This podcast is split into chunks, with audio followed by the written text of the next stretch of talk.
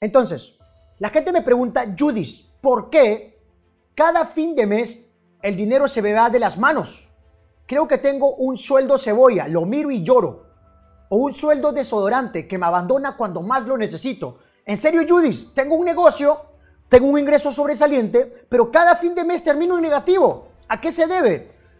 Acá hay dos factores. Primer factor, educación financiera. Si quieres tener éxito con el dinero, tienes que estudiar al dinero. No pretendas tener éxito, éxito en algo que no estudias. Eso es básico. O sea, tienes que estudiarlo.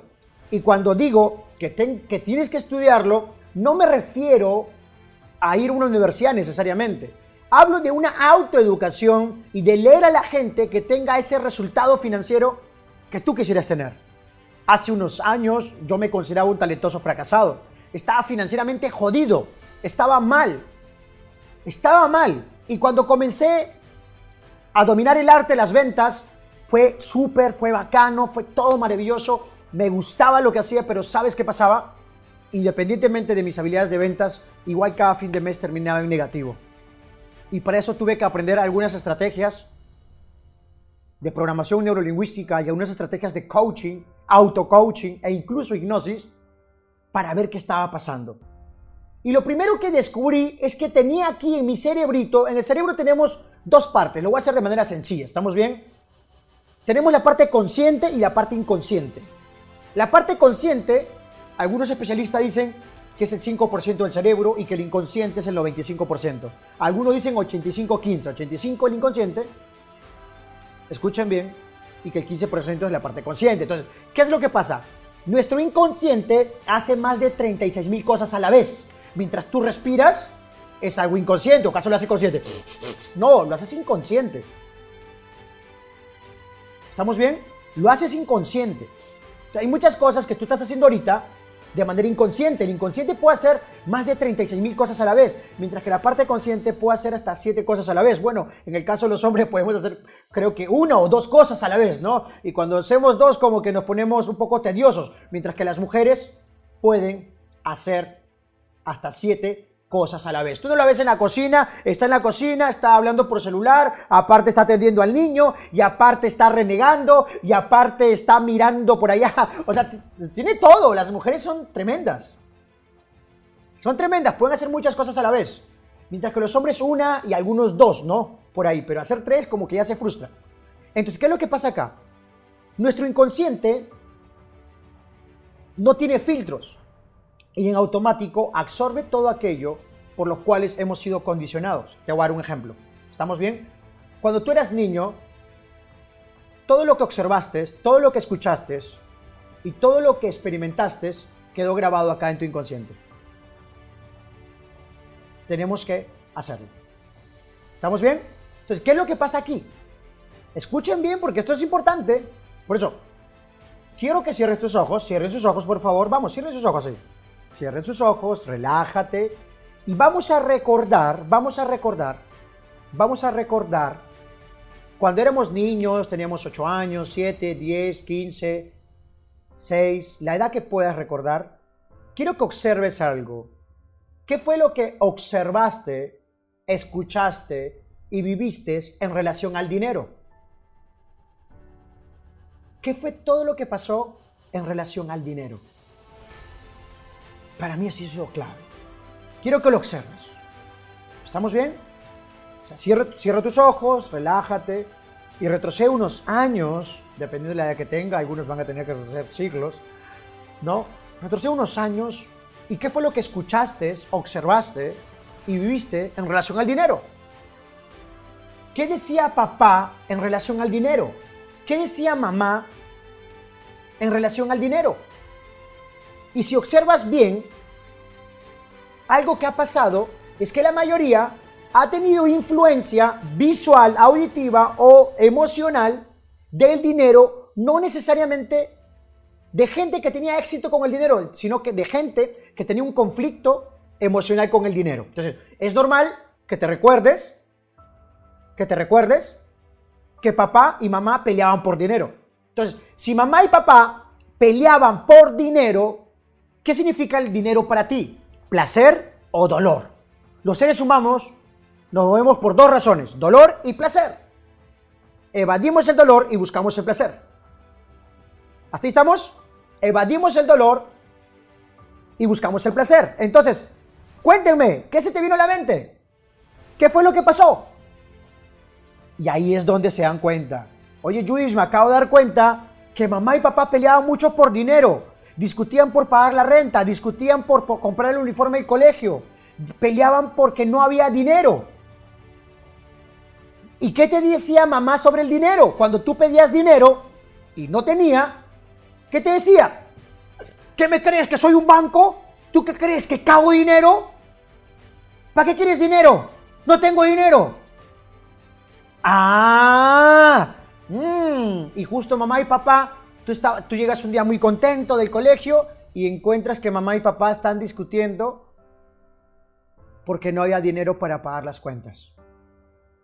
¿Qué significa el dinero para ti? Y encima escuchas que mamá dice, no te endeudes, porque endeudarse es malo. Y justo mamá se había endeudado y casi le quitan la casa o quitaron la casa, o a un familiar le quitaron la casa por la deuda. Y te dicen que endeudarse es malo. Y comienzas a tener todo un sistema de paradigmas del dinero que no necesariamente son las mejores opciones. Y tienes un significado del dinero, que el dinero es malo, es cochino, el dinero es la raíz de todos los males, que los ricos no van al cielo, que no te prestes plata porque, la, porque prestarse es malo. ¿Sabes? Yo igual que tú vengo de un hogar con esas limitantes. Yo a mis padres los amo, sin embargo mis padres no tenían un sistema de creencias en relación al dinero de opciones, sino muy limitante. Por ejemplo, mi mamá me decía que no me endeude, porque endeudarse es malo. Y justo mi mamá siempre tenía problemas con los bancos. Tenía problemas con el banco. Y yo la amo. Y si mi mamá ve este video, madre, te amo, te amo y gracias por todo. Gracias por todo. Pero ahora, madre, ¡pah! un cachetado también. ¿Estamos bien? Entonces, algo que quiero que también encuentres es, yo a mi madre la amo mucho. Entonces, pero venía todas estas limitantes venía todos estos limitantes. Entonces, ¿qué, ¿qué, fue lo que tuve que hacer?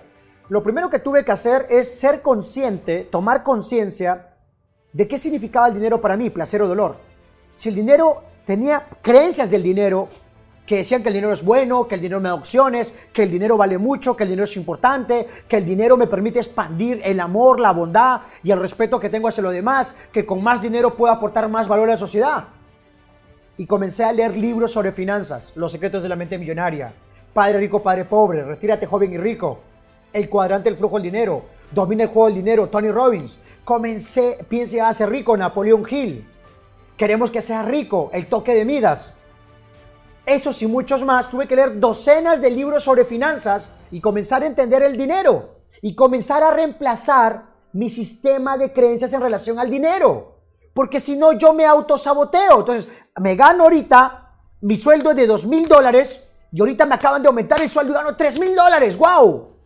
Pero mi mente dice que la gente que tiene plata es mala, porque justo un familiar tenía dinero, tenía dinero y terminó mal. Y mi mamá decía que, que el dinero lo cambió. Y no, el dinero no cambia a nadie. El dinero solo expande lo que la gente es. Si la gente es tonta, con poco dinero, con más dinero es más tonta.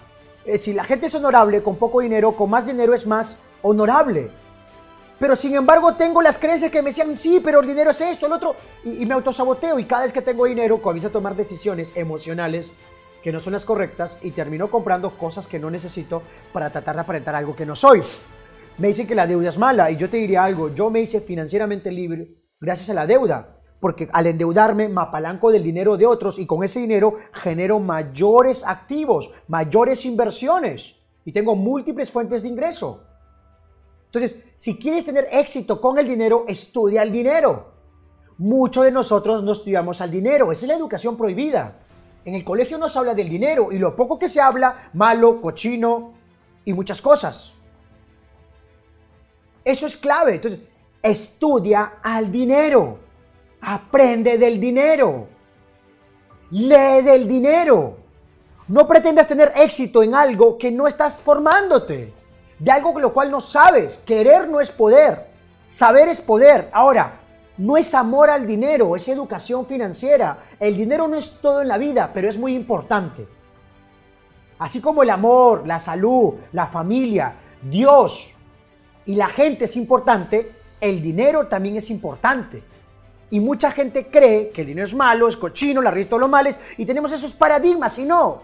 Hoy te invito a que reflexiones ahí en tu casa, saques un papel y en ese papel escribas todo lo que significa el dinero para ti.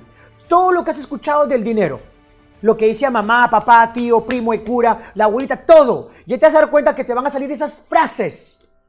Malo, cochino, no van al cielo. Que lávate las manos, que el dinero es cochino. Que tanto dinero para qué? Si cuando te mueres no te llevas nada. Y encima te dicen que los ricos no van al cielo. Entonces, todo eso escríbelo ahí. Y ahora reemplaza, al costado escribe. Si tú dices que el dinero es malo, ponga ahí. El dinero no es malo, el dinero es una herramienta que me permite ayudar a más personas. El dinero no es cochino, el dinero es una herramienta que me permite aportar más valor y dar más amor a las personas que amo.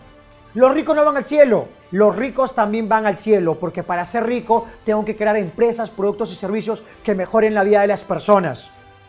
Sí, pero cuando te mueres no te llevas todo. Cuando me muero no me llevo todo, pero dejo muchas cosas. Valor, educación financiera, le dejo libertad a mi familia y ayudo a las personas que amo.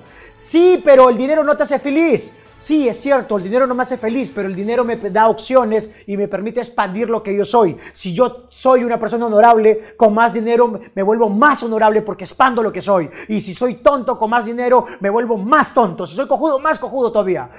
Entonces, ¿por qué te digo eso? Es para reemplazar. Sí, pero los ambiciosos son malos. Ser ambiciosos bueno. ¿Sabes por qué? Porque siendo ambicioso puedes ayudar más a ti, a los tuyos y a las personas que amas. Sí, pero Judith, ¿Tanto dinero para qué? Si el coronavirus igual te va a matar. Las personas que tienen dinero tienen la opción de ir a clínicas y a los mejores hospitales para recibir un mejor tratamiento y tienen más probabilidades de poder vivir. Mientras que las personas de escasos recursos, que le da una enfermedad, encima que tienen que hacer colas, wow, largas, a veces reciben una atención que no es la correcta y mucha gente muere simplemente por no tener el dinero y pagar la institución correcta el dinero te da posibilidades. ¿Por qué estoy cuestionando todo esto? Para que tú puedas escribirlo ahí. Escríbelo entonces en el papel, escribe todo lo negativo y reemplaza todo ese negativo con las cosas positivas. Y a partir de ahora, vuélvete un estudioso del dinero. Vuélvete un estudioso del dinero, estudia el dinero, entrénate el dinero, escucha audios del dinero, entra a mi canal, suscríbete, suscríbete a mi canal y mira todos mis videos. Tengo cientos de videos hablando de educación financiera. ¿Estamos bien?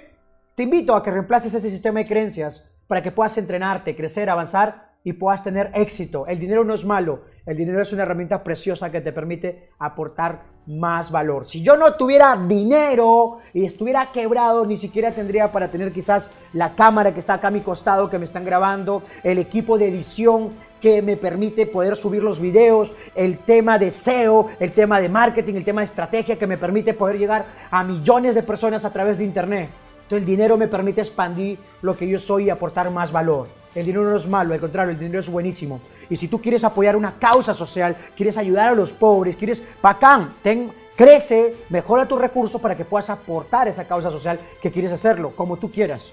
Mi propósito es desarrollar tu máximo potencial y por eso día a día subimos más videos. ¿Estamos bien? Así que quiero que aquí debajo, debajo de este video, me escribas cuáles son esas creencias negativas que has escuchado del dinero. ¿Ya que te comprometes ahora mismo? ¡Nos vemos!